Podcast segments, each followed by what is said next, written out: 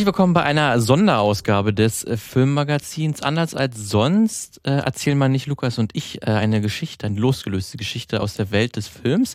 Denn Lukas ist gerade auch gar nicht da. Der hat es sich mal hinter der Schnitt- und Audiotechnik gemütlich gemacht.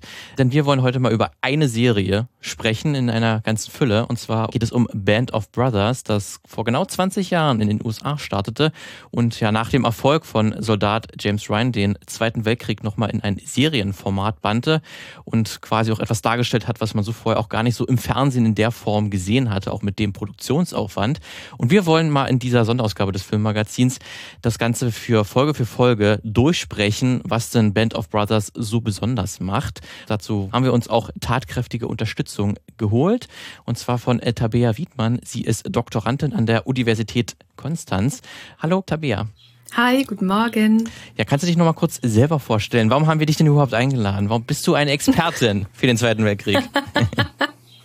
ja, klar, kann ich total gerne machen. Ja. Ähm, genau, also ich promoviere eigentlich in den digitalen Erinnerungskulturwissenschaften oder auch Digital Memory Cultures. Es geht letztlich darum, wie der Zweite Weltkrieg, insbesondere der Holocaust, heutzutage in unterschiedlichsten Medien erinnert wird. Ich selber fokussiere mich dabei also auf digitale Spiele, Videospiele, aber natürlich sind da die Schnittstellen mit Film und ich würde sagen vom Format auch insbesondere mit Serien sehr groß und deswegen also habe ich mich auch intensiv mit natürlich filmischen Darstellungen und eben auch Band of Brothers auseinandergesetzt und freue mich also heute über die Serie sprechen zu können. Und da können wir gleich mal in die erste Folge eintauchen. Die beginnt ja schon recht ungewöhnlich, weil man jetzt nicht vielleicht mit einem coolen Intro, was schon effektvoll ist oder so, oder dem ganz normalen Serienintro, was man so kennt, sondern es beginnt mit einem kleinen Interview oder mit einem Zusammenschnitt von O-Tönen, und zwar mit äh, Zweiter Weltkriegsveteranen, die kurz mhm. erzählen, warum sie eigentlich überhaupt in den Krieg gezogen sind. We were in a store and a guy in that store told us to put our uniforms on. Uh, what the hell are you talking about? He says the USA is in a war with Japan. Ähm, und da hat man ja schon mal das erste Besondere, äh, ich glaube, einer der ersten Sätze, die auch fällt, äh, in diesem Veteranen-Interview ist auch, es war nicht wie in Vietnam oder Korea, wo quasi die USA als Aggressor aufgetreten ist, sondern man musste sich verteidigen, man, die, man wurde angegriffen, die westliche Welt wurde angegriffen, die Werte äh, der Demokratie wurden angegriffen und man musste sich, sich wehren. Und das ist ja, glaube ich, schon mal, schon mal was, was Besonderes, was auch das Besondere am Zweiten Weltkrieg ist, auch gerade so in in der Darstellung in amerikanischen Serien und Filmen, weil da wird ja sehr gerne der Zweite Weltkrieg so als der als ein guter Krieg dargestellt, wo man eingreifen musste. Sehr. Also aus den Memory Studies kommen, würde ich sagen, ist es eigentlich gar nicht ungewöhnlich, dass da jetzt direkt hm. die Zeitzeugen auftauchen. Einfach weil diese Figur ist so etabliert, letztlich ja so diese ganze Oral History Geschichte etc. ist ja total davon geprägt, einmal die Überlebenden zu interviewen, die dann ihre Geschichten erzählt haben. Und natürlich in den USA würde ich sagen, nochmal viel verstärkt ja auch diese Veteranen und ja auch dieser ein bisschen Veteranenkult, der ja heute fast in dieser Greatest Generation resultiert. Und ich finde, es ist ganz, ganz geschickt gemacht, ähm, von der Serie sofort zu starten mit diesen Zeitzeugen, weil dadurch, dadurch hat man diesen Gegenwärtigkeitsbezug. Und ähm, also man hat so diese Menschen erzählen von heute und das sind die Bindeglieder zwischen den Zuschauerinnen und dann dem historischen Geschehen dieser fiktiven Geschichte letztlich oder den mit den Schauspielern und den Darstellerinnen. Und die bieten sozusagen diese Brücke an und eröffnen gleich mal dieses Setting. Was wir jetzt sehen werden, das sind Erinnerungen, ergo es ist was Authentisches. Mhm. Und damit sind wir natürlich gleich mal geneigt, das dann auch direkt zu glauben, so und diese Darstellung dann als angemessen und authentisch wahrzunehmen. Aber das ist ja schon gleich auch was Gefährliches, ne? Weil eigentlich ist natürlich immer eine verzerrte Darstellung, weil sich natürlich die, die Macherinnen hinter Band of Brothers dabei was gedacht haben für die Auswahl auch der Szenen, die dann alles, was danach kommt. Aber halt, dass man direkt halt so einsteigt ähm, mit, mit Zeitzeugen-Interviews, hat sich auch den Eindruck, dass diese Zeitzeugen haben vielleicht auch mit am Drehbuch oder so gearbeitet vielleicht oder haben Input irgendwie auf irgendeine Art und Weise gegeben. Was sich dann wahrscheinlich schon gerade auch im Serienformat ein bisschen, bisschen besonders macht. Was ich auch ganz, ganz krass fand, dass auch einer äh, erzählt, ähm, und das auch zu betonen, dass auch alle irgendwie Bock hatten auf den Krieg oder zumindest es mussten irgendwie und sich gefühlt haben in ihrem Pflichtbewusstsein, wir müssen in den Krieg ziehen, ähm, dass irgendwie drei Leute, die nicht in die Armee durften, äh, erzählt einer, die eigentlich ihren Wehrdienst äh, vollziehen wollten, das nicht durften, wurden abgelehnt aus welchen Gründen auch immer und die dann Selbstmord begangen haben äh, weil ja. sie das nicht durften. Das ist ja schon mal eine ganz schöne Ansage, in welchem, äh, wo wir uns bewegen, ähm, wie, wie stark da dieses Gefühl war, dass man, dass man in den Krieg ziehen musste ähm, und dass man sich verteidigen musste. Und gleichzeitig auch, ähm, wenn ich mich recht erinnere, erzählt ja dann auch einer davon, warum er zu den Airborne mhm. dann letztlich gekommen ist, dass es da einfach mehr Geld gab. Mhm. Auch das ist total eigentlich sehr geschickt gemacht, auch den Pathos dann wieder zu brechen, weil natürlich man erwartet dann, und das wird ja sehr, sehr stark gemacht, dass sozusagen alle haben sich gemeldet aus irgendeiner Überzeugung. Also entweder es war notwendig und damit ist ja auch ganz klar sozusagen direkt die moralisch gute Haltung der Soldaten gewährleistet. Und gleichzeitig wird es aber auch sehr sympathisch sozusagen gebrochen, indem man sagt, na ja, aber jemand war vielleicht auch aus einfach monetären Gründen motiviert, daran teilzunehmen. Und damit werden sozusagen die, die Zuschauenden nicht direkt mit solchen Übermenschen konfrontiert, sondern man hat das Gefühl, das waren das waren Otto-Normalverbraucher, um es ganz salopp ja. zu sagen. Ähm, es waren Menschen wie du und ich. Das ist dann, also deine Sicht auf die Serie ist auch eher, das ist, ähm, was dann auch wahrscheinlich, was wir noch in den nachfolgenden Folgen noch besprechen werden, aber es ist schon eher eine auch Dekonstruktion dieses klassischen Bildes ähm, vom Zweiten Weltkrieg, was halt in vielen Filmen und Serien davor halt gezeichnet wurde. Also Jein. Ich glaube, nein, ich glaube, man kann sehr schön dran an dieser Serie daran nachzeichnen, so genau inwiefern es Diskursveränderungen gibt. Genau, und inwiefern vielleicht auch dieses starke Narrativ des Good War so einfach nicht mehr aufrechterhalten kann.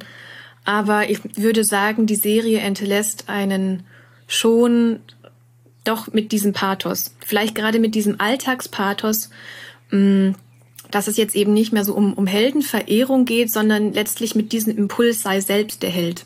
Also ich habe immer das Gefühl, aus der Serie kommend, ähm, sozusagen würde jetzt der nächste Krieg vor der Tür stehen, bewirb dich selbst. Auch du kannst ein Held sein, auch du kannst die nächste Greatest Generation sozusagen einläuten. Ich finde, dieser Appell wird super, super, super stark gemacht.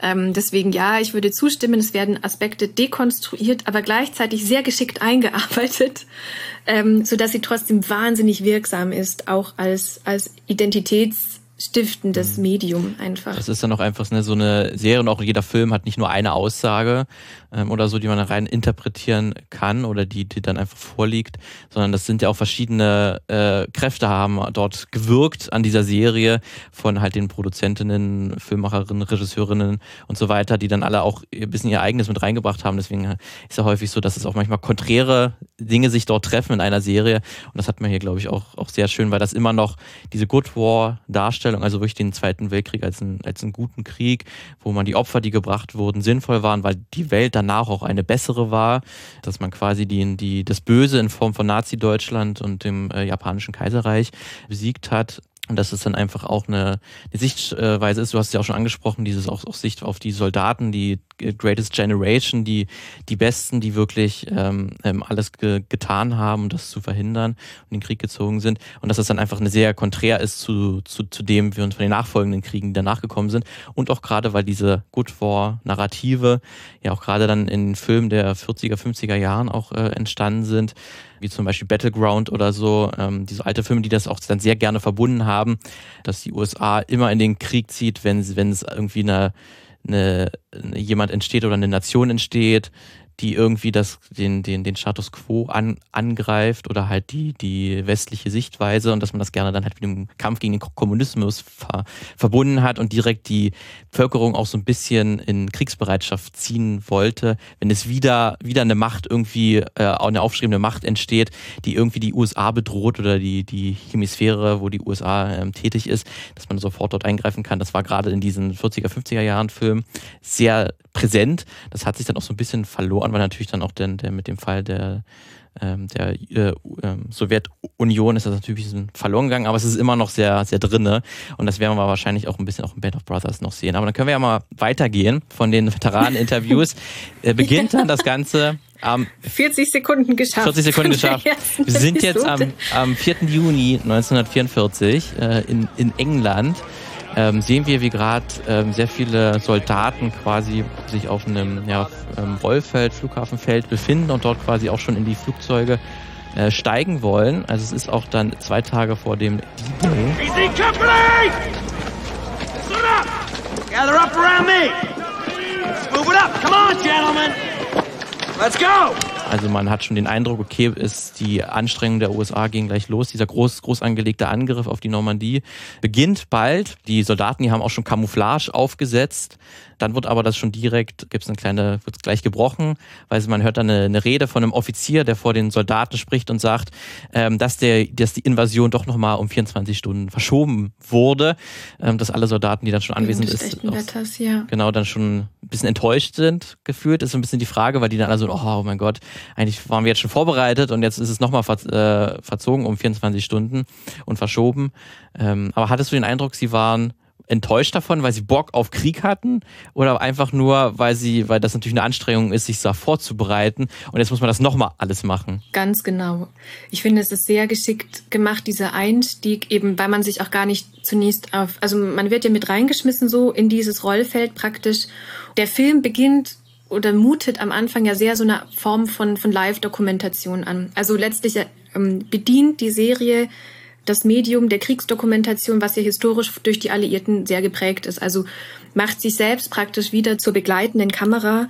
Und deswegen ist man ja genauso verwirrt in diesem Gewusel. Man merkt aber ganz stark diese Spannung dieser Situation. So jetzt, jetzt geht's los. Und vielleicht auch die Sicht auf das, was sonst eben nicht gezeigt würde in einem klassischen Spielfilm oder in einer klassischen Serie, die vielleicht mit diesem heroischen Moment des Absprungs, des Einstiegs so starten würde. Und ähm, ja, man sieht eigentlich diese wahnsinnig aufgewühlten jungen Männer in eigentlich einer Situation von großer Orientierungslosigkeit, weil ja alle wissen nur, jetzt geht's los, aber keiner weiß, was dieses S letztlich ist. Und dann aus dieser Spannungssituation wieder rausgeworfen zu werden, niemand sagt, okay, ist doch nicht, das große S wird nochmal vertagt. Das ist dann ein Riesenbruch und ja auch was ganz Unerwartetes. Also man erwartet ja in dem Spannungsbogen so, oh, jetzt geht's los und wir werden mitgenommen und der äh, Fehlalarm sozusagen im, im, im wahrsten Sinne. Passt ja auch ganz gut, weil die ganze erste Folge dreht sich ja dann auch mehr so um die ganze Ausbildungszeit äh, der Soldaten und der Hauptdarsteller und Nebendarsteller im, im Film, ähm, die ja sozusagen er dann sozusagen noch nicht die Kriegshandlung zeigt und deswegen auch ganz, ganz gut passt, dass die Serie erstmal aufmacht, hier, jetzt, jetzt geht's gleich los, wir ziehen so gleich in den, in, in den Krieg, das macht dir sofort den, den Eindruck. Aber nee, äh, erstmal noch einen Gang zurückgeschaltet. Ähm, es werden erstmal die Charaktere eingeführt. Es geht dann auch weiter, dass wir eine Szene sehen, dass die dann die Soldaten einen Film gucken im, im Kino. Da ganz interessant. Ich habe recherchiert, das müsste der Film, der gezeigt wird, ist ein eben so ein authentischer Film aus den 40er Jahren, mhm, Mr. Lucky. Genau, ja. Ähm, ich glaube mit Cary Grant. Und das ist ja einer dieser klassischen ähm, Filme, zwar Hollywood produziert, das heißt nicht direkt sozusagen Kriegs Propaganda, aber irgendwie ja doch, weil die Geschichte ist so ein reformierter Gambler, der erst versucht, Profit aus den Materialien, ich glaube sogar so den, den Lieferungen an die Front zu ziehen und der dann aber irgendwie bekehrt wird und dann eben auch diesen moralischen, diese moralische Überzeugung findet, it's a just cause. Also ähm, wir haben Recht, in den Krieg zu ziehen. Also auch hier wieder ganz interessant, so auf Medieninszenierung, was bedient wird. Lange Zeit hat der US auch gehadert damit, ob sie in den Zweiten Weltkrieg ziehen und dann auf einmal musste man.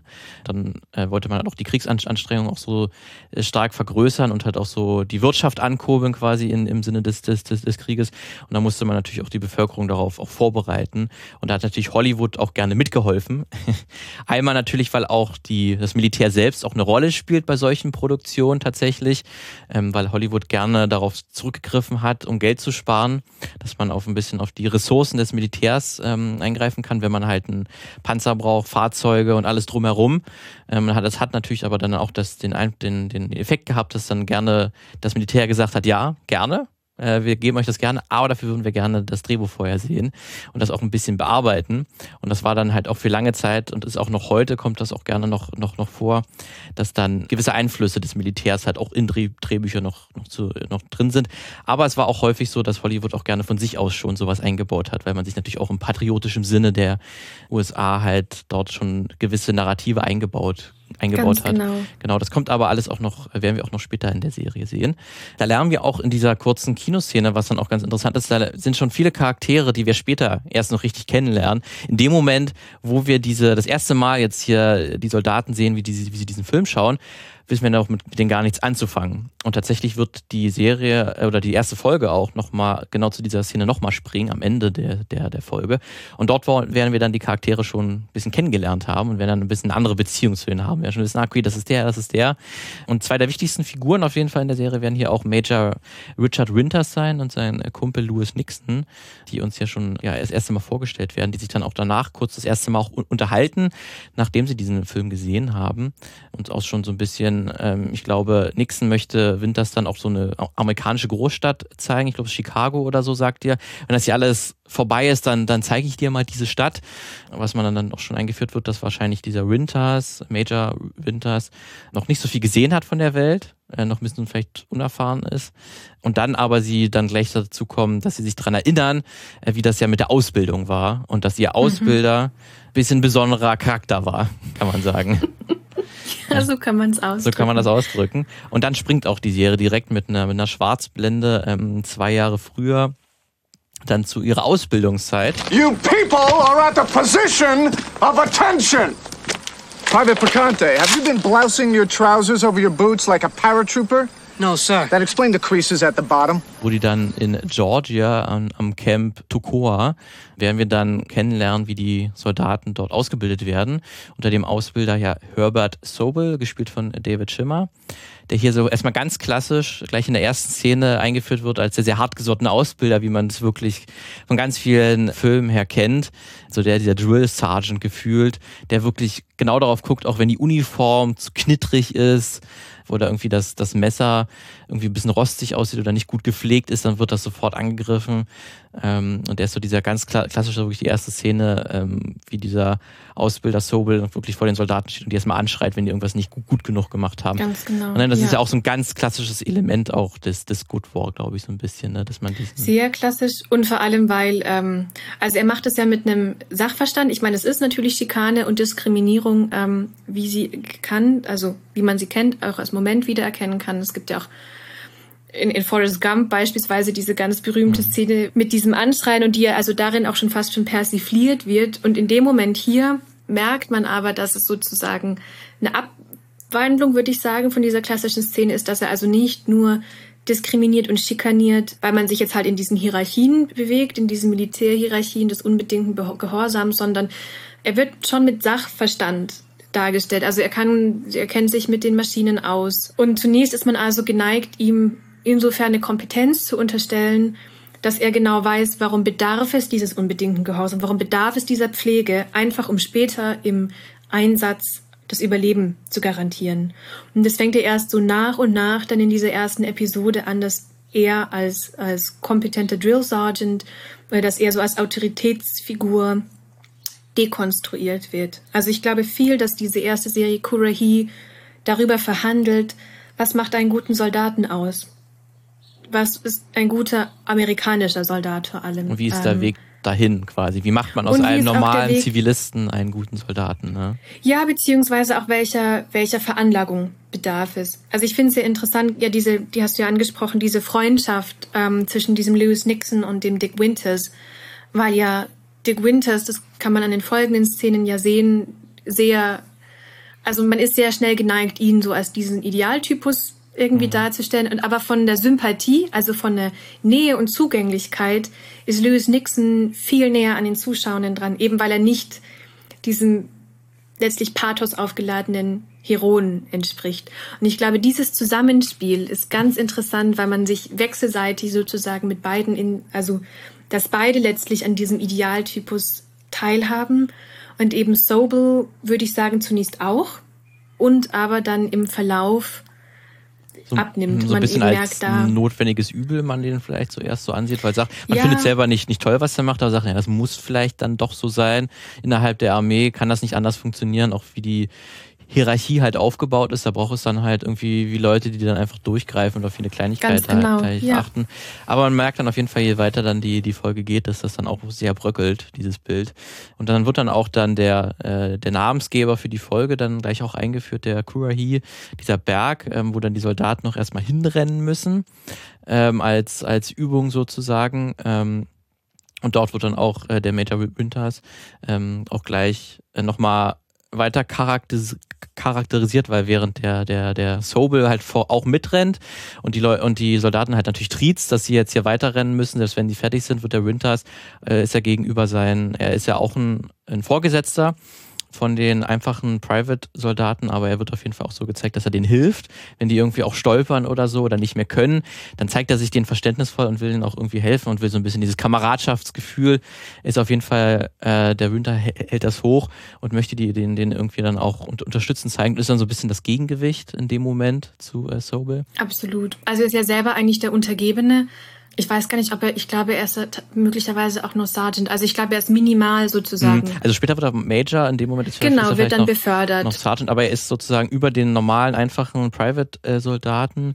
ähm, Genau. aber noch unter dem, dem Sobel auf jeden Genau, Fall. Ja. und eben minimal und etabliert sozusagen, glaube ich, seine, seine spätere Autorität. Also ich würde sozusagen sagen, diese, das Narrativ, was sich da entwickelt, ist, der hat eine natürliche Führungsqualität. Der hat ein natürliches Bewusstsein dafür, für Kameradschaft. Und letztlich Band of Brothers referiert ja ganz genau darauf, Ja. so dieses Überleben, dieser historische Erfolg Nonplusultra war nur möglich durch den Zusammenhalt. Und der hat dafür das Gespür, das es ihm anerlegt. Und sozusagen das Aufsteigen später im Militär, würde ich sagen, ist eine Belohnung, ist eine Autorisierung, eine Legitimisierung sozusagen, aber seiner natürlichen Komponenten und natürlichen Eigenschaften, die er bereits besitzt. Und Sobel fehlen diese Eigenschaften bis zu einem gewissen Grad. Ja, ja.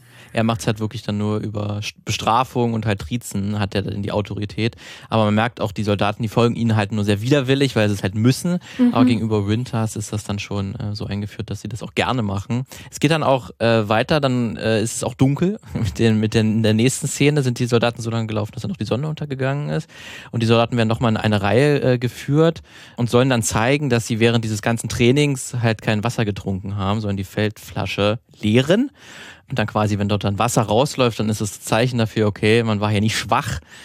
Man hat, man hat kein Wasser ge getrunken. Aber bei einem Soldaten ist es tatsächlich, kommt es natürlich vor, da kommt kein Wasser aus der Feldflasche. Und das ist tatsächlich gespielt von äh, Michael Fassbender, die Figur. Auch sein erster Auftritt in einem am- amerikanischen, einer amerikanischen Produktion. Der wird auch, glaube ich, jetzt nicht noch weiter, zumindest in der Folge, nicht, nicht groß noch weiter charakterisiert. Man sieht ihn noch ein paar Mal, aber er hat jetzt keine, keine tragende Rolle. Ähm, aber er wird dann auch nochmal von, von Sobel natürlich dann sprechend zurechtgestutzt und der muss dann nochmal zum Berg rennen als Bestrafung dafür, dass er jetzt hier was getrunken hat. Ähm, und da wird es dann weiter charakterisiert als äh, Sobel als der, der harte Trainer. Also meines Wissens muss ja dann sozusagen auch Winters dafür gerade stehen, weil sein Befehl, also ein direkter Befehl wurde missachtet. Genau, er ist ja dann auch mit dafür verantwortlich, weil er dann auch der Vor Vorgesetzte äh, der Genau. Soldaten ist ähm, und er ist natürlich dann auch mit mit im äh, Boot quasi. Und man hat, man hat dann auch kurz nach dieser Szene dann auch einen auch einen Dialog, ähm, wo man dann auch erfährt, warum Sobel so handelt, wie er handelt, weil er möchte laut Aussagen halt die beste Kompanie haben. Deswegen ist er halt so hart. Er möchte die, die Soldaten wirklich zum, zum Äußersten bringen und sie zu Höchstleistungen treiben, weil diese Company, also die Easy Company ist dann halt auch die, die, die Company, die wir auch im Verlauf der Serie dann weiter kennenlernen werden. Die ist dann sozusagen auch ein bisschen neuartig in dem, was sie macht. Das werden wir dann auch später nochmal in einem kurzen Dialog hören. Es ist dann auch, ähm, dann folgen noch weitere Trainingsszenen, ähm, wo dann weiter dieses halt auch äh, Narrativ, glaube ich, dann auch aufgebaut wird, dass Sobel als, als harter ähm, Ausbilder und halt Winters so ein bisschen als sehr verständnisvoll. Aber es gibt dann auch kurz eine Szene, wo, wo Winters ähm, halt seine Soldaten bestrafen soll, wird ihm gesagt. Ähm, er seine Bestrafung sieht dann aber so aus, dass sie den Latrinendienst äh, durchführen müssen, der sowieso dran gewesen wäre. Also keine unnötig harte Bestrafung, sondern eigentlich das übliche Kasernentätigkeit, die dann durchgeführt werden Ja. muss. Ich würde gar nicht, glaube ich, zwischen dem harten Sobel und dem verständnisvollen Winters unterscheiden, weil ich glaube, Härte an sich ist nicht unbedingt eine negative soldatische Eigenschaft oder soll einem nicht so. Winters ist auf seine Art ja auch wahnsinnig strikt und streng und hart. Das wird, glaube ich, schon so etabliert. Du brauchst einen harten, aber bei klaren ähm, Vorgesetzten, an dem du dich dann auch irgendwie halten kannst, der also dann seine Autorität behält. Genau, also wie du gesagt hast, es steht immer in einem Verhältnis. Das heißt, Bestrafung oder Regelungen werden dann durchgesetzt, wenn sie sozusagen sinnvoll sind. Und Sobel kleinlich letztlich. Und man merkt, es kommt bei ihm nicht aus einem moralisch richtigen Grund, diese Härte, sondern sie kommt aus, es ist eine negative, es ist eine Eifersucht gewissermaßen und es ist eine, eine es kommt aus was Kleinlichem, genau. Und deswegen wird es als was Negatives auch inszeniert. Und ich glaube, da liegt der große Unterschied. Also nicht Härte im Interesse der Privates, im, im Interesse der angehenden Soldaten, sondern Härte um der Härte willen. An sich Härte, das ist, glaube ich, auch was man fast nicht verhindern kann, so auch in der Darstellungsweise der von des äh, Militärs. Ähm, aber man lernt dann auch den äh, nochmal den Vorgesetzten von Sobel kennen, also den Colonel, der hier dann auch dann auftritt und auch dem dem Sobel dann auch sagt, dass er sehr gute Leistungen erzielt hat und dass wirklich die Easy Company ähm, die besten Ergebnisse erzielt hat. Was deswegen erstmal auch für ihn natürlich ein Zeichen ist, okay, ich habe alles richtig gemacht, der Weg, den ich äh, gewählt habe. Ähm, das ist dann für ihn auch ein Zeichen, auch so weiterzumachen, weil er wird dann in der nachfolgenden Szene, ähm, sagt er eigentlich den, seinen, seinen, ähm, dem, dem Winters und auch den Soldaten, dass sie jetzt auch mal einen Tag frei haben und das quasi so auch so ein bisschen als, als Belohnung. Und dass man dann halt auch äh, dann in der Szene sieht, dass die, die Soldaten gerade in der Kantine essen mhm. ähm, und dort auch, auch äh, erstmal sozusagen dann ihren freien Tag genießen wollen. Aber dass das dann direkt gebrochen wird, weil dann der, der Sobel wieder äh, reinkommt, reinstürmt in die Kantine und sagt, nee, das war doch alles Quatsch. Äh, wir rennen jetzt wieder ähm, zum, genau, zum Berg. Ja. Ne? Das ist dann, das ist dann halt auch so eine Form des Trainings der Bestrafung, die oder ist eigentlich eine Form der Bestrafung, die dann halt so wieder über das Maß hinaus ist, was eigentlich total unnötig ist, weil die, die Soldaten sich natürlich mit Spaghetti in dem Fall schon vollgefressen haben und dass die dann rennen dürfen und jeder, auf der schon mal Empfehlung, auf ja. seine Empfehlung, ähm, jeder, der, der schon mal mit vollem Magen äh, gerannt ist, weiß, es ist nicht besonders angenehm. You're a washout, Private Hoodler! You should pack up those ears and go home! Looks like Gordon, son! Und sich dann auch gleich, wie einer der, der Soldaten sich übergibt, ähm, während dieses äh, Laufs zum, zum Berg, was dann auf jeden Fall auch wieder ein weiteres Zeichen dafür ist. Aber was sich dann auch ganz in der vorigen Szene auch ganz, was auch schon angedeutet wird, war in dieser Kantinszene, ähm, wo dann das Essen gegessen wird, da haben wir dann auch einen italienischstämmigen Amerikaner, der sich natürlich darüber beschwert, dass das hier quasi nur Spaghetti mit Ketchup ist kein richtiges Essen. Und da hat man ja auf jeden Fall auch einen weiteren Charakter oder ein weiteres Narrativ von Good War Film. Da, da, da wird auch sehr gerne die Diversität äh, innerhalb der Armee gerne so oberflächlich gezeigt, also dass halt aus vielen verschiedenen ethnischen und migrantischen Hintergründen hier Soldaten gezeigt werden, also seien es Italiener aus Irland, äh, Afroamerikaner, auch wenn man die jetzt hier noch, noch nicht gesehen hat, dass die ja gezeigt wird, dass sozusagen dieser Melting Pot Aspekt, sozusagen dieser Schmelztiegel mhm. von äh, Soldaten, ähm, die aus verschiedenen Richtungen kommen, auch aus verschiedenen sozialen Schichten äh, kommen und dass die dort alle hier in, in der Armee halt zusammenkommen und gemeinsam an, an einem Ziel arbeiten, hat man hier auch äh, direkt dann halt mit dem Italiener. Ähm, der ganz stark, ja. Ganz Dass sozusagen der Good War als Good Cause fungiert, also dieses gemeinsame Kämpfen, dass das über mögliche interne Konflikte hinweg hilft. Und ich, klar, auch diese, diese Ausbildung zusammen, glaube ich, einfach diese, diese Form der neuen Brotherhood, die wirklich da fast schon, ja, geschmolzen wird. Also die werden ja sozusagen runtergebrannt auf den untersten Kern und dann also physisch topfit und eben aber in diesem gegenseitigen emotionalen Aufbauen aufgebaut. Und das ist eben genau der Punkt, dass Winters in dieser Brotherhood, der geht da mit, der unterstützt die eben mit, während Sobo, ich würde schon sagen aus Eifersucht, weil ähm, als er diese, diese Beförderung ja bekommt, heißt es ja, das war deine Leistung. Und dann kommt dieser Blick zu Winters, der die Physical Fitness mitleitet. Und er weiß ganz genau, dass er eigentlich nicht den Zugang zu den Männern hat. Und dass er eigentlich der, der Außenstehende ist und dass er da an seine Grenzen kommt des Verständnisses. Und dass also wieder diese, diese Aktion mit den Spaghettis, dass es eine ganz kleinliche Situation ist eigentlich gegen den Winters.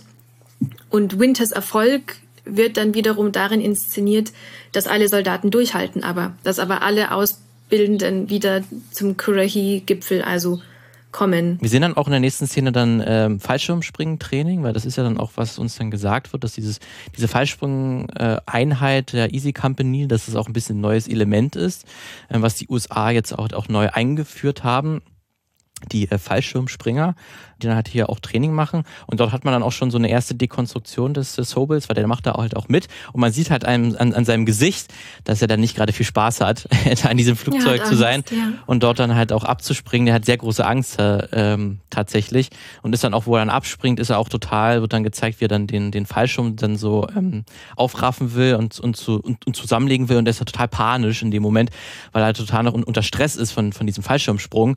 Und da sieht man auf jeden Fall, dass er so im Gefecht jetzt nicht gerade seine Stärken hat. Ähm, dann haben wir die nächste, haben wir dann eine Sauferei-Szene nach dem Training. sind die Soldaten, die quasi dann den Abend frei haben.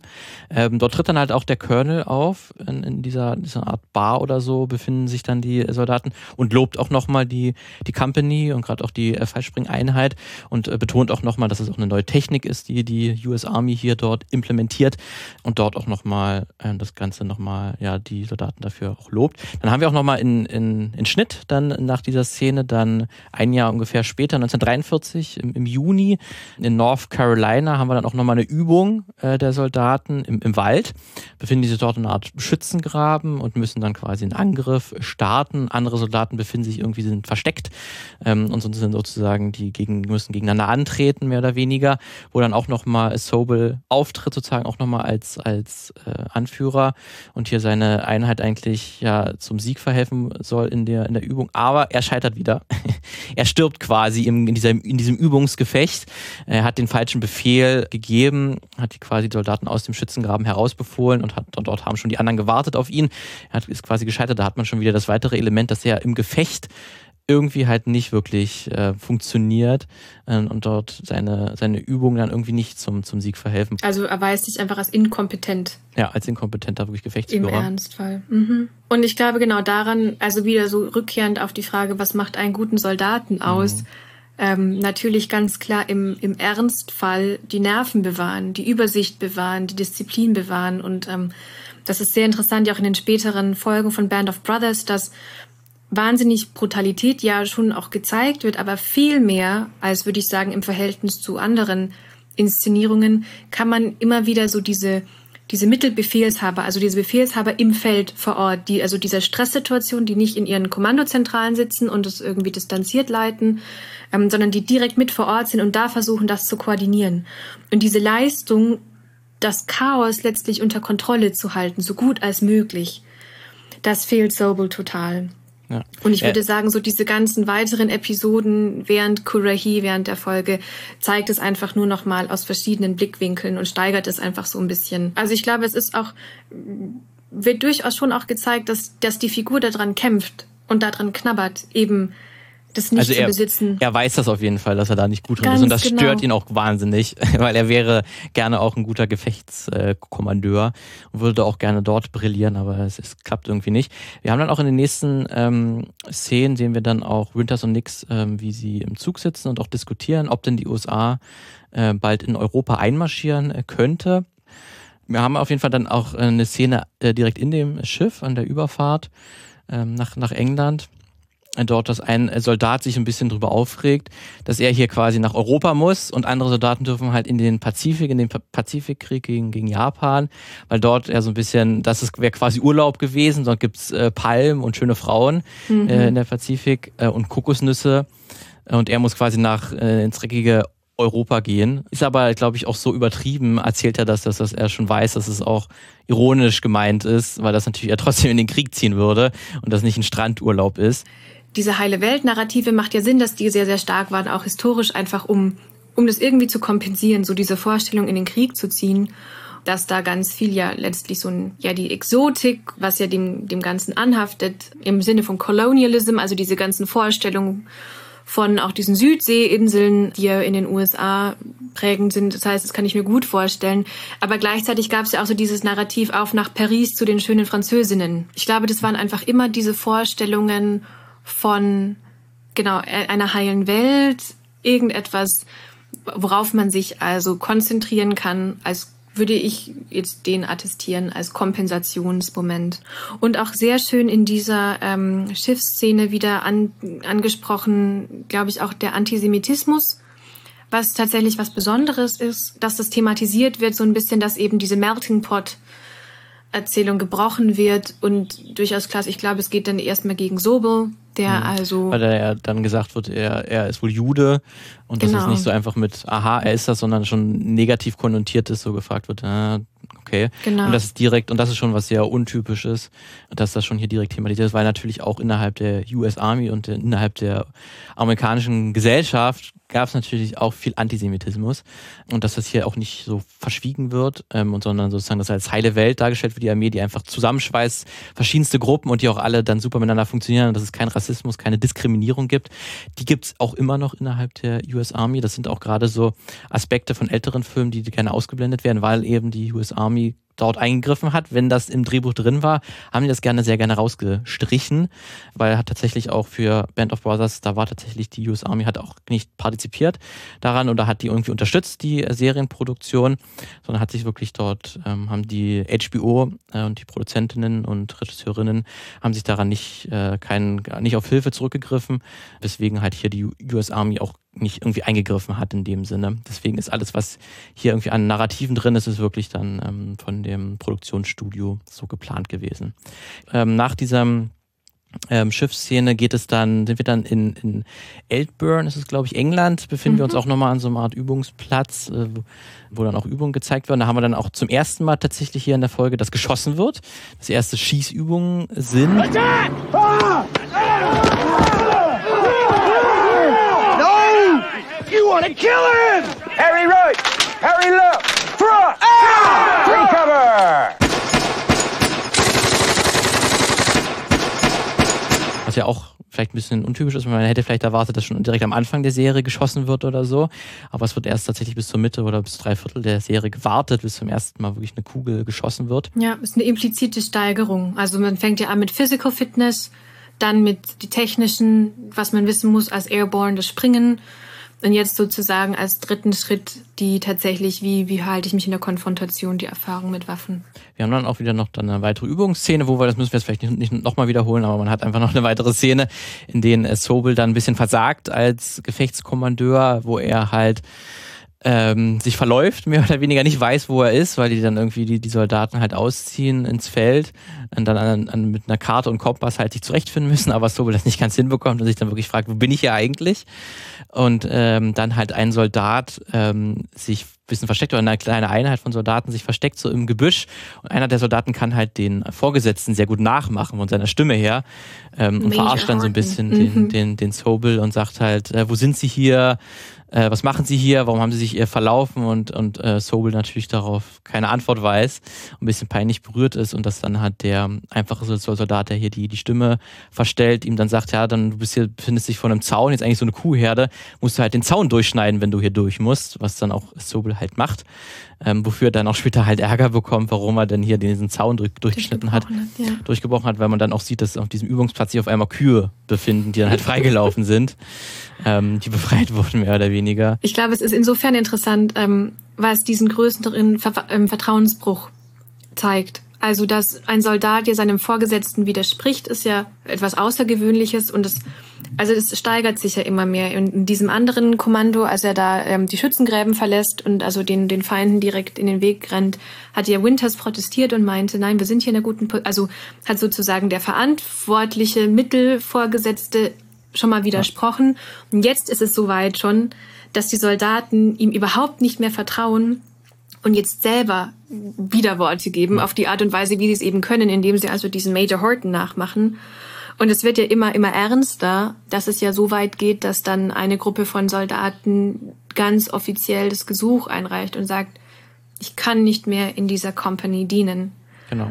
Davor gab es auch noch mal eine weitere Eskalation, bevor das passiert. Da ist ja dann, dass er Sobel Winters auch bestrafen möchte, wegen auch irgendeiner Nichtigkeit, weil er angeblich irgendwas mhm. vergessen hätte, irgendeinen Dienst, ähm, wo auch Winters sagt, nee, eigentlich habe ich das gar nicht, aber Sobel ist davon überzeugt und er möchte ihn wirklich auch nochmal bestrafen und sagt auch wirklich, akzeptieren Sie die Strafe wie ein Mann, ähm, sagt er, aber Winters weigert sich wirklich ähm, das hier anzunehmen, diese Bestrafung. Und dann ist halt der nächste Schritt, wenn zwei Vorgesetzte sich äh, streiten und sich nicht einig sind, ob denn hier wirklich ein Fehler begangen wurde, dann ist halt das Kriegsgericht, muss dann halt entscheiden. Genau, Court Martial. Und das, Court Martial. Und das ist halt dann diese ähm, Eskalation, die auch Sobel eigentlich gar nicht möchte, weil er sagt das auch eigentlich so, ja gut, äh, akzeptieren Sie einfach die Strafe, weil ansonsten müssten wir es vor, vor das Kriegsgericht und das will ja keiner. Aber Winters bleibt hart und sagt, nee, ich sehe das nicht ein. Äh, dann ist halt Kriegsgericht. Dann müssen wir das halt so äh, entscheiden. Und das ist dann wirklich diese Eskalation, wo man dann auch wirklich merkt, dass hier dann irgendwie auch das um das Kommando der, der Einheit gerungen wird ähm, und man wirklich sieht, dass hier das nicht zusammengeht, dass diese beiden Charaktere sich nicht verstehen, dass dann auch die Soldaten sich entscheiden, ja, okay, unter dem Sobel möchten wir nicht, nicht dienen und auch wirklich verweigern den, den Dienst, äh, ver verweigern, solange noch halt dieses Sobel an der Macht ist, mehr oder weniger, oder der Vorgesetzte bleibt. Was dann halt auch schon, die dann auch so einen Brief formulieren, diese Unteroffiziere, und sagen, dass das so irgendwie nicht, nicht weitergehen gehen kann, ähm, wo man schon sehr schön sieht, dass dann halt innerhalb dieser Hierarchie, innerhalb der Armee ähm, auch sehr schwierig sein kann, wenn man halt mit dem Vorgesetzten nicht einverstanden ist und dass das eigentlich auch mit diesem klassischen Bild von, ja, man gehorcht hat, man befolgt Befehle, aber das muss halt nicht so sein, wenn man halt nicht einverstanden ist mit dem, wie die Kompanie geführt wird, ähm, dass man sich dagegen halt auch wehren kann. Aber nur im, im Extremum sozusagen. Also ich ja. glaube, es ist wieder, genau, es ist wieder die Grundfrage, was ist ein guter amerikanischer Soldat? Und da erzählt uns jetzt eben Band of Brothers. Am Ende ist derjenige seinem eigenen Gewissen. Also die letzte Instanz ist dein eigenes Gewissen, sozusagen dein Kompass. Und die wissen, so können wir nicht in den Krieg ziehen, so können wir, können wir einfach nicht kämpfen. Und sozusagen, um sich dieser, dieser Verpflichtung weiterhin nachzukommen und um das weiterhin tun zu können, bedarf es dieses, dieses Kommandowechsels. Also der Colonel, der erfährt dann halt von diesem äh, Schreiben, ist natürlich alles andere als begeistert, dass die Unteroffiziere rebellieren und degradiert sie quasi dann, dann werden halt wieder zu Privates, glaube ich, ist dann also der, wirklich der unterste Rang, den man haben kann. Aber man sieht dann halt diese ähm, degradierten Soldaten, die gehen dann auch halt an Winters vorbei in einer Szene und zeigen halt den Militärgruß ihm gegenüber. Und da sieht man nochmal ganz eindeutig, okay, Winters hat den Respekt der Soldaten im Gegensatz zu äh, Sobel. Und jetzt ist halt der Colonel ein bisschen in der Zwickmühle, weil er muss jetzt mhm. irgendwie diese Sache aufklären, weil er sieht irgendwie, Dort ist ja Sprengstoffpotenzial oder so, halt das Streitigkeiten, obwohl die Company so gute Ergebnisse führt, funktioniert ja irgendwas nicht richtig. Deswegen ähm, entscheidet er sich halt äh, dazu, den äh, Sobel wegzubefördern, kann man das sagen, weil er bekommt quasi das Kommando entzogen, wird aber quasi, ähm, weil er halt gesagt wird, dass er so tolle Ergebnisse während der Ausbildungszeit vorzuweisen hat.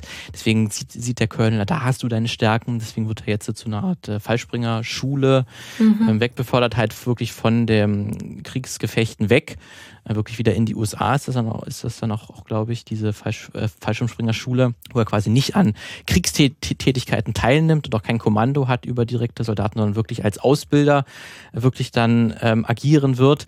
Und das ist dann wirklich auch wurde dann, glaube ich, auch sehr gezeigt, so als sehr schlaue Entscheidung, weil er quasi nicht ihn irgendwie bestraft oder so, weil eigentlich ist er eine Beförderung. Er bekommt auch nochmal eigentlich mehr Macht, aber halt weg von den direkten Kriegshandlungen und Kriegssoldaten, die wirklich. Es ist eine sehr elegante Bestrafung ele sozusagen. Ja, elegante ähm, Bestrafung. Bei Sobel, dass er durchaus, also man merkt, er reflektiert das und, und er versteht, was hier passiert.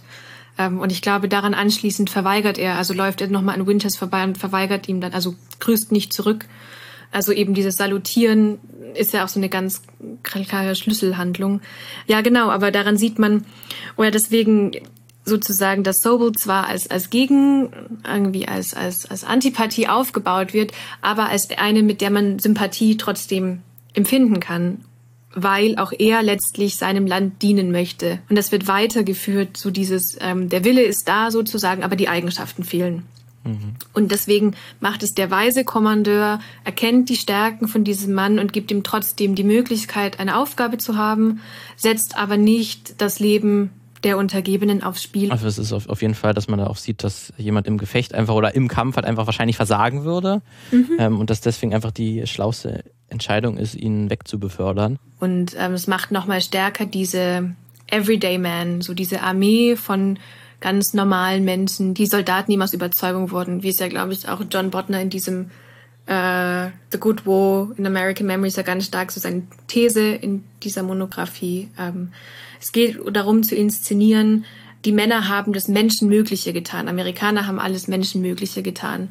Und eben Sobel ist in dem Moment an seiner Grenze dessen, was er geben kann, dessen, was für ihn möglich ist. Und das wird eben erkannt und es wird bereinigt, so dass sozusagen alles jetzt in Ordnung, wirklich wörtlich gemeint, ist in Vorbereitung auf diesen, auf diesen Schritt zum D-Day.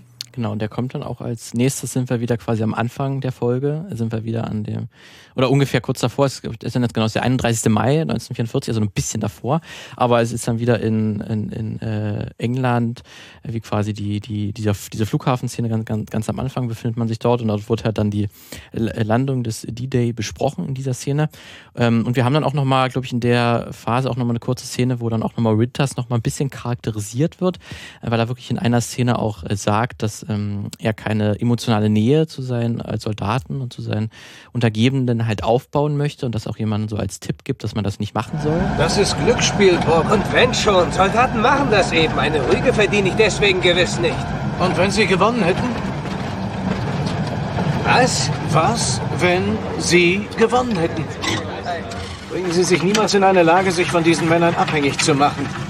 Und dann wird halt nochmal dieses ähm, so dieser harte Kerl aufgebaut und gleich eine Charakterisierung, auch gleich eine dramaturgische Fallhöhe ja aufgebaut, weil er in dem Moment ja ähm, so gezeigt wird, dass er keine Emotionalität zeigen soll und sich nicht direkt äh, eine Verbindung oder eine Freundschaft irgendwie aufbauen will zu seinen Untergebenen. Und dass sich das ja auch im Verlauf der Serie dann auch, auch ändert und dass man hier gleich diese äh, Charakter Moment hat, wo man hier Winters halt als gerechten äh, Soldaten zwar quasi und als weisen Anführer auch so ein bisschen, aber auch jemanden, der halt so ein bisschen kalt gegenüber seinen äh, Untergebenen auftritt. Witzig, die habe ich ganz anders interpretiert, die Szene. Okay. Wie, wie hast ähm, du die ähm, interpretiert? Nämlich, also ich habe mir auf Englisch angeguckt, also mhm. vielleicht ist auch da nochmal der Sprachunterschied. We're gambling, Bob. So what? Soldiers do that. I don't deserve a reprimand for it. What if you'd won? Never put yourself in a position where you can take from these men. Er sagt diesen Satz, you should never be in a position where you can take from these men. Mhm, genau, und, er, ja. genau. Und es geht eben darum, was hättest du gemacht, wenn du als Vorgesetzter jetzt auch noch gewonnen hättest und deinen, deinen Untergebenen jetzt ihr Geld sozusagen ihren Sold wegnimmst. Und das ist für mich seine Überzeugung, er ist verantwortlich für diese Männer und diese Männer geben ihm ihren unbedingten Gehorsam und mehr kann er aber von ihnen nicht verlangen. Das heißt, man darf diese Machtposition als Vorgesetzter nie ausnützen. Und das ist, glaube ich, so seine, für mich, da hat es ihn nochmal als wahnsinnig integeres menschliches Wesen eben dargestellt. Also nach dem Motto, die wahren Helden, in Anführungszeichen wiederum, sind die Männer, die ohne Vorwissen letztlich sich einfach dazu bereit erklärt haben, hier zu kämpfen und bereit sind, letztlich ja auch ihr Leben in die Hände ihrer Vorgesetzten zu legen, weil die am Ende die Entscheidung treffen, wo geht's hin, wo sind die Materialien, wie gestalten wir das? Und da entstehen letztlich dann die großen Fehler, so. Und ähm, dass dieses Vertrauen nie ausgenutzt werden darf also ich hatte das dann auch so, so wahrgenommen, weil er halt dann halt als guter Anführer darf man halt keine so Beziehungen aufbauen, weil man dann halt Fehler machen könnte, ne? Weil man dann vielleicht im Sinne eines Soldaten gerade irgendwie agiert und die anderen irgendwie vergisst oder so. Mhm. Nein, weil halt immer das Band wirklich äh, der Soldaten untereinander das, das Wichtigste ist. Dass wir deswegen, das ist deswegen bei mir in der Szene so hängen geblieben, dass er so ein bisschen als äh, gefühlslos oder emotional kalt ein bisschen dargestellt wird. Oder das versucht so ein bisschen zu unterdrücken, damit er halt als guter Anführer wirklich agieren kann. Genau, dann haben wir die nächsten Szenen, wo wir einen Soldat zumindest äh, erfahren, ein Private-Soldat, der ähm, die Information be bekommt, dass bei einem anderen Soldaten der Bruder halt im Gefecht gefallen ist und man so ein bisschen endlich weiß, ob er das äh, dem Soldaten sagen soll, dass sein Bruder gestorben ist im Gefecht. Äh, Gibt es irgendwie so einen Brief, wo das dann irgendwie drin steht wo er dann so ein bisschen in einer moralischen Zwickmühle ist, gerade halt kurz vor so einer wichtigen äh, militärischen Operation, ob er denn diese Information jetzt bekommen soll oder erst vielleicht erst später, weil ihn das natürlich beeinträchtigen könnte im Kampf ähm, und man hier so ein bisschen eher vor dem vor der vor der Wahl steht, ob er ihm das das sagt. Ich glaube, das ist historisch letztlich ganz wichtig, weil D-Day also macht ja letztlich Band of Brothers auch, weil wer achtet denn so auf diese Situation wirklich, dass D-Day ja immer letztlich so als Startschuss irgendwie gewertet wird. Also dadurch, dass die meisten Inszenierungen damit starten, hat man das Gefühl, davor gab es irgendwie keinen Krieg. Und D-Day ist aber halt 1944, also viel, viel später, dass eben jetzt da deutlich wird, okay, es, es gab einfach schon Kämpfe und es gab schon wahnsinnig viele Opfer. Ja, das ist, glaube ich, auch die, wo, also dieser Bruder, der ist dann, glaube ich, auch auf Sizilien oder auf jeden Fall Italien, glaube ich, dann mhm. gefallen. Und das ist auf jeden Fall was noch weit vor dem D-Day dann auch schon passiert, dass es dort schon Kriegshandlungen gab. Und auch eben andere Schauplätze. Also man, man hat immer so das Gefühl, ähm, das wird ja auch am häufigsten, also ich kenne es zum Beispiel natürlich von Call of Duty, World War II, die ja auch diese Kampagne mitmacht und da ist die Kampagne ganz genau auch, man landet in der Normandie. Und man hat so das Gefühl, dass das ist halt das große Narrativ, so diese Stationen, die am häufigsten kommen. Man hat immer das Gefühl, finde ich, das war so der einzige Kampfplatz. So, da ging es irgendwie erst los. Ja, weil es eben so wiederholt, inszeniert und aufgebaut wurde. Weil es passt ja auch so perfekt halt ins Narrativ, des, wie man den Zweiten Weltkrieg in den USA sieht, ne, diese Aufopferungsbereitschaft, das passt halt dann perfekt zum D-Day, dass man sagt, dass hier hunderttausende Soldaten sich an diesem Strand befinden, dort eigentlich auch erstmal in, im Nachteil sind. Ähm, ja rein militärisch gesehen, aber so dort einfach diese Opfer bringen, diesen Strand einzunehmen, diese Gefechtsstellung einzunehmen. Ähm, und das passt sich einfach perfekt zum Inszenieren und auch perfekt ins Narrativ von diesen Mit Soldaten. Dieser Frontier die letztlich dieser Frontier auch. auch ja. Also sogar diese Überquerung in ein neues Land und wir müssen da jetzt Fuß fassen und ohne ja. diesen Strand haben wir keinen Zugang. Ähm, ja. Und das ist man quasi das erste Mal da wirklich auf feindlichem Gebiet, wirklich auch mit einer Strandlandung, mit den Schiffen. Das passt dann einfach perfekt ins Bild, als wenn man jetzt einfach so wahrscheinlich an Land gehen würde und erstmal eine Woche erstmal marschieren würde in das Land, bevor man an dem Gefechtsteil ist, weil es ja quasi sofort, wenn man da ist, äh, ja. in dem Feindland, geht sofort los. Und deswegen ist wahrscheinlich der D-Day auch so inszenatorisch gesehen, wird sehr häufig gerne genutzt und dann ist es irgendwann Standard, dass man dann so sieht, okay, da geht eigentlich der Zweite Weltkrieg für die USA erst los, wo das ja Quatsch ist. Okay, dann haben wir auf jeden Fall, dann sehen wir wieder, äh, sind wir wieder, wieder auch, auch, auch der, im, im, Kino in, in der Szene ganz, ganz am Anfang, wo ich dann halt, wie am Anfang gesagt habe, dann hat, hat man schon ein paar Gesichter, erkennt man jetzt schon wieder, äh, wo man die Szene jetzt, jetzt nochmal sieht, weil man ein paar der Soldaten schon mal kennengelernt hat. Und dort sieht man halt auch, wie einer der Soldaten, glaube ich, auch dann kurz danach halt auch diesen Brief liest mhm. ähm, von seinem Bruder und dann halt auch erfährt, dass der auch gefallen ist. Also der andere Soldat hat sich halt entschieden, ihm das äh, zu zeigen und diesen Brief zu geben. Aber ich ähm, glaube sogar, er hat einfach die falsche Jacke angezogen. Oder war es ein aus Aber das haben mhm, wir uns. Das ist aus äh, Versehen. Äh, war das aus Versehen? Das haben wir uns nämlich auch gefragt, ob das beim, beim Schauen, ist das jetzt aus Versehen passiert, weil er irgendwie halt diese Jacke findet und dort halt dieser Brief drin ist in dieser, in, in der Jackentasche. Ob das mit Absicht, ob er das mit Absicht so die ihm hingelegt hat, damit er das findet, oder war das aus Versehen? Aber du ah, hast ja aus Versehen. Das, das ist ganz interessant. Also, dass er es so äh, mhm. offensichtlich gemacht, damit er es findet, aber das soll so ein bisschen wirken. Findet. Ja, also es ist nicht ganz, ganz eindeutig. Es kann beides auf jeden Fall sein. Es ist auch eine, ist eine ganz, ich glaube, es ist offen, aber ich finde, also es ist sehr interessant, die Deutung ähm, zu ja, überlegen. Weil zumindest dann später unterhalten sie sich ja nochmal, die beiden Soldaten. Und da wirkt, da wirkt er, der andere Soldat, der ihm diesen Brief gegeben hat, nicht überrascht, oh, du hast diesen Brief gefunden, mhm. sondern so ein bisschen, gut, jetzt weißt du es auch. Jetzt Deswegen hatte ich dann, ja. habe ich dann das so wahrgenommen, dass er es ihm schon so zugesteckt hat. Genau. Und dann haben wir nochmal ein bisschen äh, Zeit nach vorne gespult. Dann sind wir wirklich am 5. Juni 1944, wo wir dann nochmal diese Szene haben, dass die Soldaten sich eigentlich vorbereiten, eigentlich ins Flugzeug Flugzeug, die Flugzeuge steigen wollen, aber dann gesagt bekommen, es wird nochmal um 24 Stunden verlegt. Ähm, ich glaube wegen Wetter tatsächlich, ähm, weil mhm. irgendwie Regenstürme oder so sind und das deswegen nicht ganz optimal ist. Und dann haben wir wirklich nochmal, dann aber dann nochmal quasi 24 Stunden später, wie diese Soldaten jetzt tatsächlich dann wirklich in den äh, Kriegsszenen in die Flugzeuge steigen und dass wir dann nochmal im Hintergrund auch nochmal das Intro-Thema, die Musik hören, aber diesmal in, in Moll dann, glaube ich, gespielt, also ein bisschen trauriger das Ganze ähm, so ein bisschen, oder man muss jetzt aufziehen, man weiß, es werden Opfer, werden, werden gebracht. Ähm, das so ein bisschen diesen, diesen ja, bedeutenden Moment, dass jetzt wirklich der, der D-Day bald losgeht. Und dann sind halt auch die Soldaten, die dann auch nochmal gegen Flugkrankheit nochmal irgendein, mhm. irgendwas einnehmen. Es wurde wirklich nicht gesagt was, aber die nehmen nochmal irgendwas, weil die jetzt halt ein paar Stunden in dem Flugzeug sich befinden werden und halt von England nach Frankreich äh, geflogen werden. Mhm.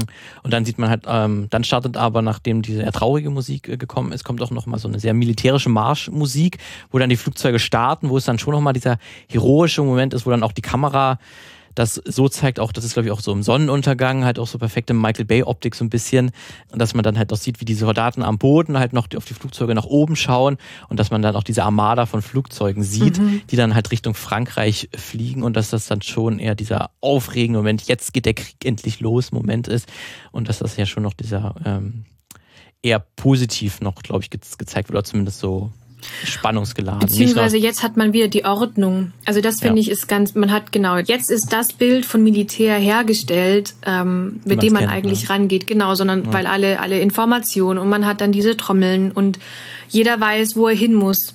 Also es wird so inszeniert, die ganze, diese ganze Vorgeschichte, diese ganze Ausbildung hat jetzt dazu geführt, dass alle, jetzt, jetzt passiert's. Jetzt können, kennen alle ihren Platz und jetzt hat man es tatsächlich bewältigt, so dieses Anfangschaos, um ähm, jetzt die Offensive zu starten.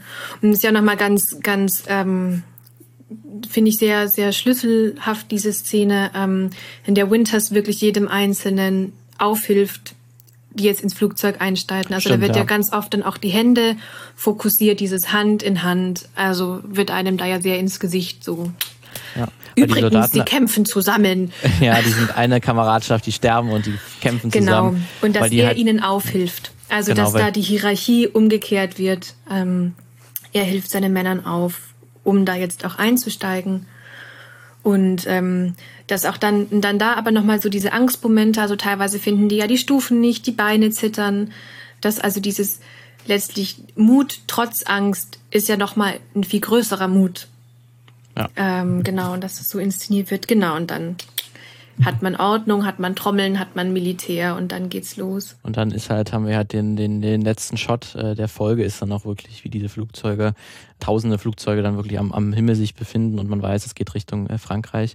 Ähm, dann haben wir halt eine Schwarzblende und dann sieht man nochmal kurz einen Auszug aus einer Rede von Eisenhower, mhm. die äh, gehalten wurde, auch glaube ich auch an dem Zeitpunkt ungefähr, zu dem, zu, an, an dem Tag. Ähm, und dann haben wir aber, wenn man heute das inszenieren würde, ähm, die Serie, hätte man da nicht vielleicht eher, wäre dann noch so zwei, drei Minuten länger die Folge gegangen, dann wäre noch, dann wäre diese Flugszene gewesen, die, die Männer irgendwie im Flugzeug und dann wäre wenn das, wenn die Flakgeschütze losgegangen oder so, dann wäre man schon in Frankreich, dann wäre quasi schon ein bisschen Chaos ausgebrochen ähm, und dann irgendwie schon ein Flugzeug, was irgendwie abgeschossen wird und dann ist die Folge vor, vorbei. Also ein richtig, richtigen Cliffhanger quasi, dass man quasi diese, und jetzt endet das ja quasi noch in der Ruhe, weil die sich die Flugzeuge noch erstmal auf dem Weg befinden. Ähm, man weiß noch nicht, was danach passiert in dem Sinn und hätte man, wenn man das heute inszenieren würde, hätte man einen klassischen Cliffhanger gewählt und wäre quasi schon mit den Kampfhandlungen wirklich geendet, ganz knapp. Das kann ich mir gut vorstellen. Also man hätte das noch weiter dekonstruiert, dieses Moment von, weil diese Au praktisch Ordnung, militärische Ordnung, Disziplin, genau, das sind immer nur in diesen Zwischenmomenten, in denen eigentlich ja nichts passiert, so wie man sich gerne darstellt. Also ich glaube, genau diese, dieses ähm, Zitat von Eisenhower, er spricht ja sogar von diesem Great Crusade. Also das ist ja eine ja, wahnsinnige so Aufladung. Ganz ja, genau, das ist jetzt ein, ein, ein, mythischer Kampf zwischen Gut und Böse, der sich hier inszeniert. Und das ist eigentlich jenseits von jeglicher historischen Bedeutung, sondern das ist der ultimative Kampf, der hier letztlich angekündigt wird. Genau, und dass man damit entlassen wird, finde ich, ist ganz stark nochmal eine Konstruktion von diesem Good ja. War. Heutzutage möglicherweise würde man das noch viel stärker dekonstruieren und würde dann zack direkt wieder das Chaos einschalten und sagen so, upsi, übrigens doch nicht, so. doch nicht. Krieg ist doch nicht so geil. Ja. Surprise.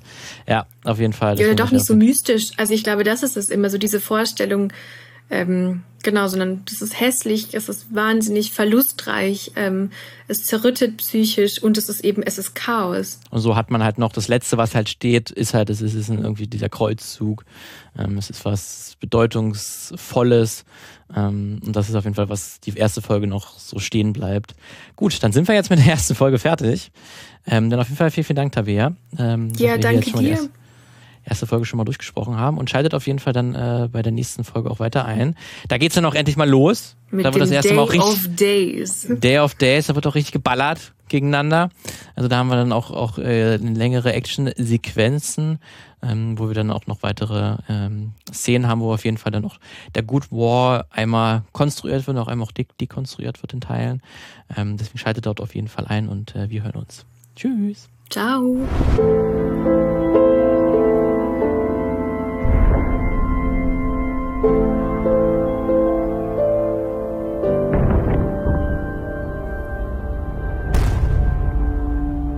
Die Band of Brothers Episoden sind ein Projekt vom Filmmagazin. Redaktion Tabea Wiedmann und Martin Dietrich. Produktion Lukas Görlach. Intro Bonnie Stoev. Für mehr folgt uns auf Twitter at das Filmmagazin, abonniert unseren Podcast auf filmmagazin.audio oder schreibt eine Mail an mail at filmmagazin.audio.